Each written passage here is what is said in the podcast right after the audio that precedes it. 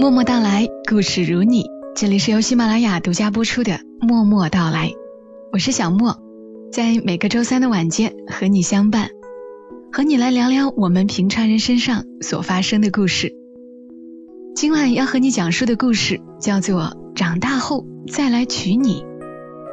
看到这样的标题，我原以为会是一个两小无猜、青梅竹马的温暖故事，其实不然。今晚的故事来自于作者蒲卫士，蒲松龄的蒲，未来的未，释然的释，出自于全民故事计划的第二十九个故事。这是他们很久以前的一个故事了，小莫把它翻出来分享与你。长大后再来娶你，作者蒲卫士。十多年前的傍晚。我总能听到阿贵在屋外喊我的名字，小远。他只喊一声，然后在门外等着。我奶奶叫他进屋等我，他不肯，说进去又要出来，走来走去累死人。奶奶朝他嚷着：“不知好歹的小毛球，腿长来不走路还要干啥子？”阿贵耍起嘴皮子：“你家小远才是小毛球，嘿嘿。”我是大毛球，奶奶被他逗乐了。我刷刷的写完最后一题，朝门外应着就来。阿贵在夏天穿一件黄色涤纶短袖和蓝色六角短裤，干了就穿，脏了就洗。短裤的后面还有一块补丁，常被一些大伯取笑：“阿贵呀，这么大人了，屁股还露在外面，羞不羞？”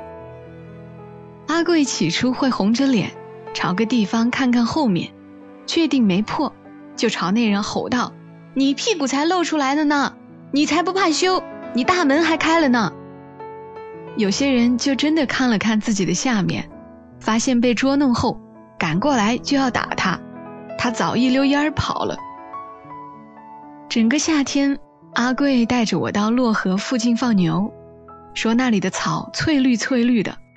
牛吃了长得壮，他牵着牛走在前面，我跟在牛后面。在大闸湾那里，小雅在他家门后的菜园摘菜。他家的菜园很小，还没有我家种黄瓜的那块地大，也没有栅栏，周围全是野草。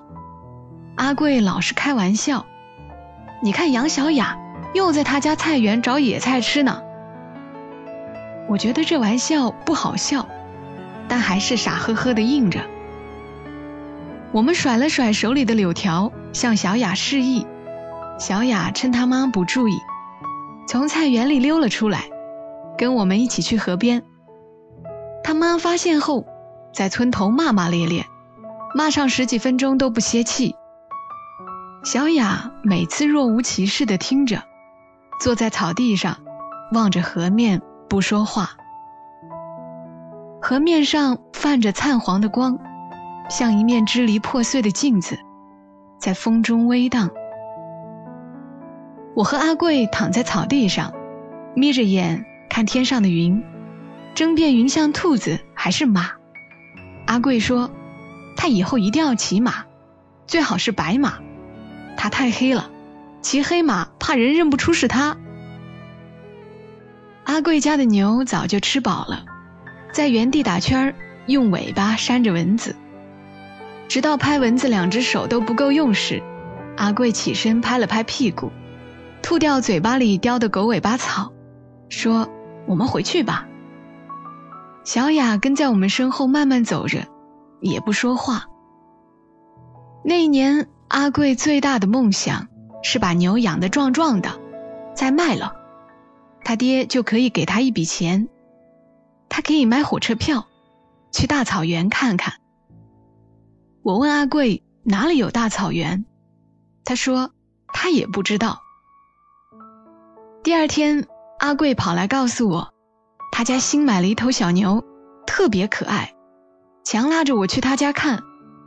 我看来看去，没看出这牛和其他小牛有什么区别。阿贵却走到前面瞅瞅，又笑眯眯的。走到牛屁股那瞅瞅，牛屁股好看吗？你不懂，这不仅仅是一个牛屁股。我有些无奈的看着他，心想他想钱想疯了，但我没有说出口，怕说出来他会揍我。那个星期六，在外地打工的爸妈给我寄回了一大堆东西，吃的、穿的。阿贵笑嘻嘻迎了上来，二话不说便拿了一袋零食拆开了吃了起来，边嚼边笑嘻嘻的感慨：“我爸妈要是有你爸妈一半就好了，哦，一半的一半就好了。他们从来都不给我买零食。”说完准备拆第二袋，舔了舔手指头说：“待会儿再吃。”先回味回味。自从小雅跟着我们一起放牛后，阿贵每次来我们班也会叫上小雅。小雅在班上不爱与人说话，总是埋着头写作业。后座的男生老是欺负她，扯她的头发。我让小雅告诉老师，她笑着说没关系。有次阿贵来找我们。碰巧遇到班上那几个坏小子欺负小雅，他们说小雅妈妈经常在他们家菜园偷菜，还到他们家混吃的，厚脸皮懒女人。小雅低头不吭声，阿贵在教室门口吼了一句：“他妈怎么样关他什么事？他又没多拿你家东西。”几个坏小子面面相觑。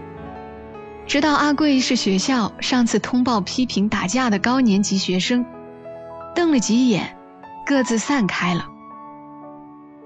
那天放学，阿贵问小雅：“你妈现在还打你吗？”小雅别过脸，顿了好一会儿说：“不打了。”阿贵将信将疑，又问了一遍，小雅沉默了。走到大闸湾。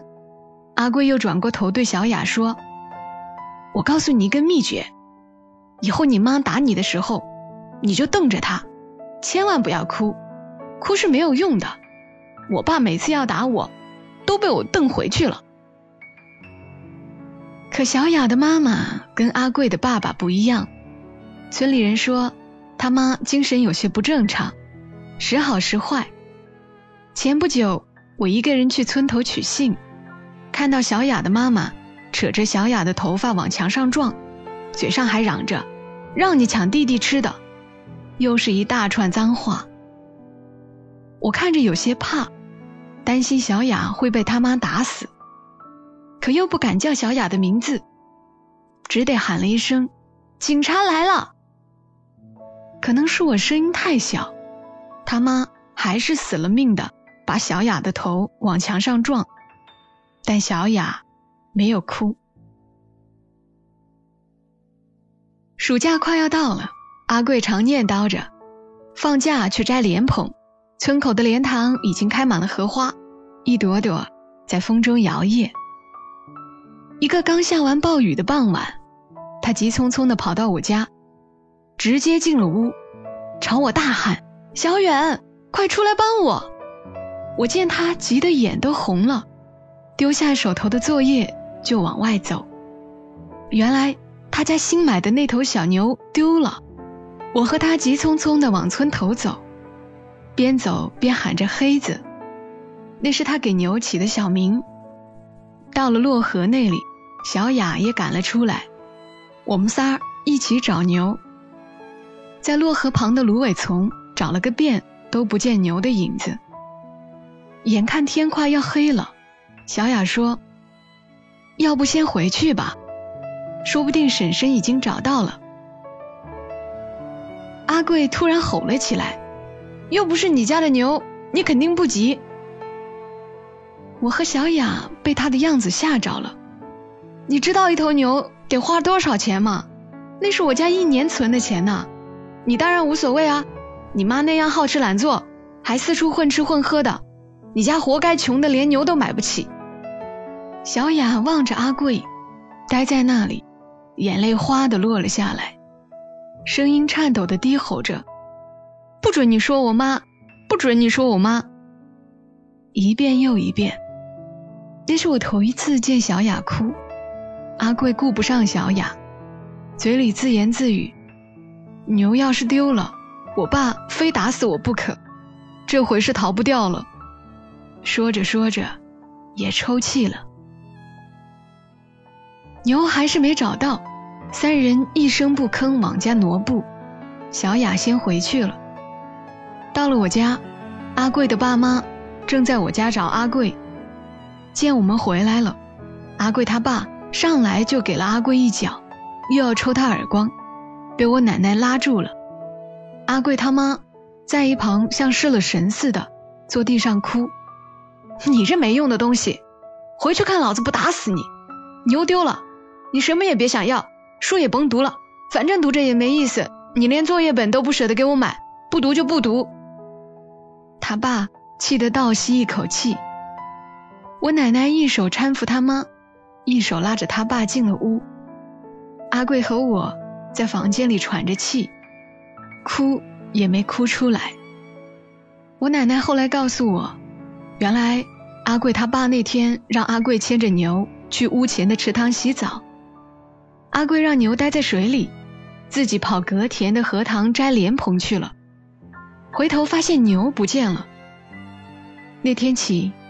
我好几天没见着阿贵，后来去他家，他妈说阿贵跟他爸去外地打工了。整个暑假，我都没等到阿贵来我家门口喊我。村口荷塘的荷花凋谢，一束束硕大的莲蓬，转眼被人摘得精光。新学期开学，我升了六年级，阿贵还是没有回来。小雅退了学，后来去上技校。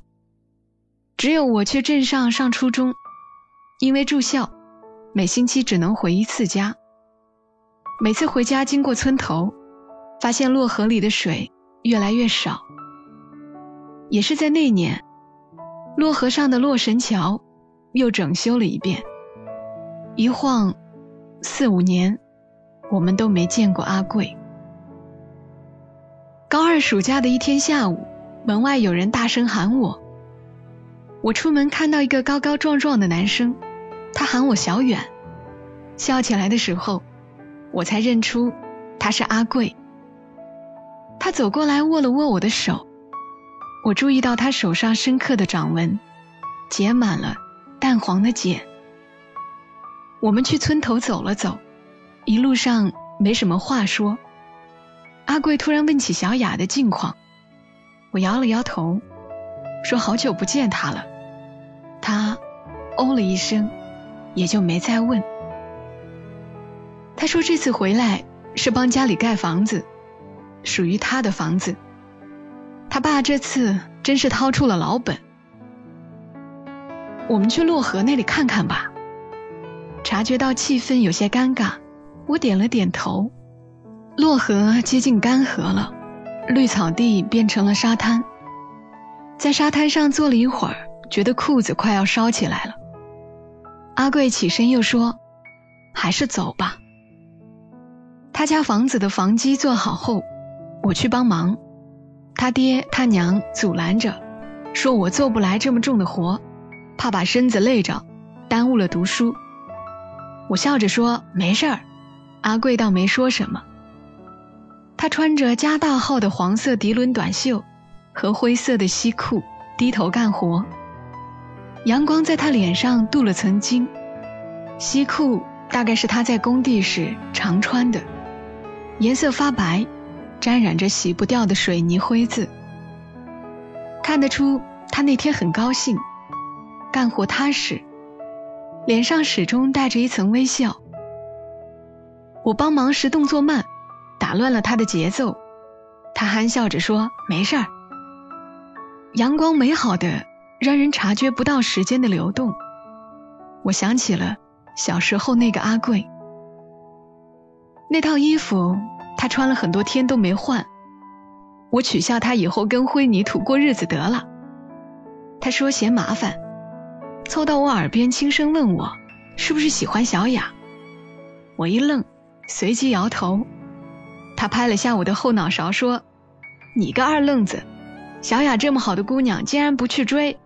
当初小妮子可喜欢你了，我说你扯淡。他哈哈笑了几声，转身去干活了。后来一天，我换洗的衣服没干，穿着一身校服去阿贵家。阿贵差点没认出我，那天干活也没怎么和我说话。我察觉到他有些失落，却不知道原因。傍晚收工时，他红着脸，支支吾吾了好一会儿，说：“让我第二天不要来了。”我问他是不是我帮了倒忙，他连连摆手说不是。送我回去的路上，他沿路抽了根烟，沉默许久，说自己这几年在外面。混得人不像人，鬼不像鬼，一点也不痛快。我以为他还要继续说些什么，他却止住了，眼眶变得红红的。阿贵家的房子还没做好，我开学了。后来有次放假，我去他家看了，房子做的特别漂亮，两层半，贴的米色瓷砖，白色石棉瓦盖的屋顶。二楼有个阳台，我想起阿贵以前放牛的时候跟我说，他想住一个有阳台的房子，到了夏天就可以纳凉。我上去找他，他不在。再次见到阿贵，是在我考上一个普通二本学校后，他找我喝酒，说打心底儿替我高兴。我们喝了一瓶又一瓶。到回去的时候，天黑得特别沉。经过洛河，岸边的蛙鸣绵延不绝。明月映在稀薄的河水上，泛起一层破碎的白光。阿贵走路有些不稳，我扶着他，他不住地说自己没醉，还说这几年刚开始出去被人欺负，勾着腰向老板讨工钱，被骗过。也被侮辱过，可从来没有一天像今天这么高兴过。那年年底也有了小雅的消息，告诉我的还是阿贵。他跑来找我，一脸笑呵呵地说：“小雅要出嫁了，对方是镇上一户好人家，小妮子总算能过上好日子。”小雅结婚的那天，下着雪。一排排小轿车开到村头，特别气派。小雅穿着红色婚纱从她家小院出来，笑容可掬。阿贵在我旁边，捶着我的肩膀说着：“看，小妮子多漂亮。”我跟阿贵说：“去拥抱一下吧，以后就没机会了。”阿贵竟然红了脸，说那样会被人说耍流氓的。大雪密密麻麻，小雅上了新娘的小轿车。一阵锣鼓响过，一排车消失在村头新修的水泥路尽头。雪后，车辙子也被大雪盖上。婚礼回去的路上，阿贵说要去远一点的地方打工，一两年都不回来了，家里还有债要还。也是在那不久，我听我奶奶说，阿贵他爸得了胃癌，已经是晚期了。他们家里借了很多钱看病，只过了一年，阿贵就回来了。他小拇指断了半截，说是在工厂上班被压的，老板赔了他不大不小的一笔钱，值了。他憨笑的在我们面前举起断指，像在炫耀一枚军功章。一次我在路上碰到他，喊他名字，他走过来发了根烟给我，我没接，他有些踟蹰的收了回去，朝我愣愣的笑。小雅婚后接连生了两个女儿，一群女人在村口闲扯，说小雅的婆婆特别想要男孩子，咒骂小雅是扫把星，每天冷冰冰皱着脸。但这丫头被他妈从小打怕了，再也不想回这破毛坯了。之后，小雅身体一直不好，住院没人来照应，在一个黄昏，他从医院阳台跳了下去。我再也没有见过阿贵，也没跟他提起这些。有人说他去了内蒙古，去实现在大草原上身骑白马的梦想。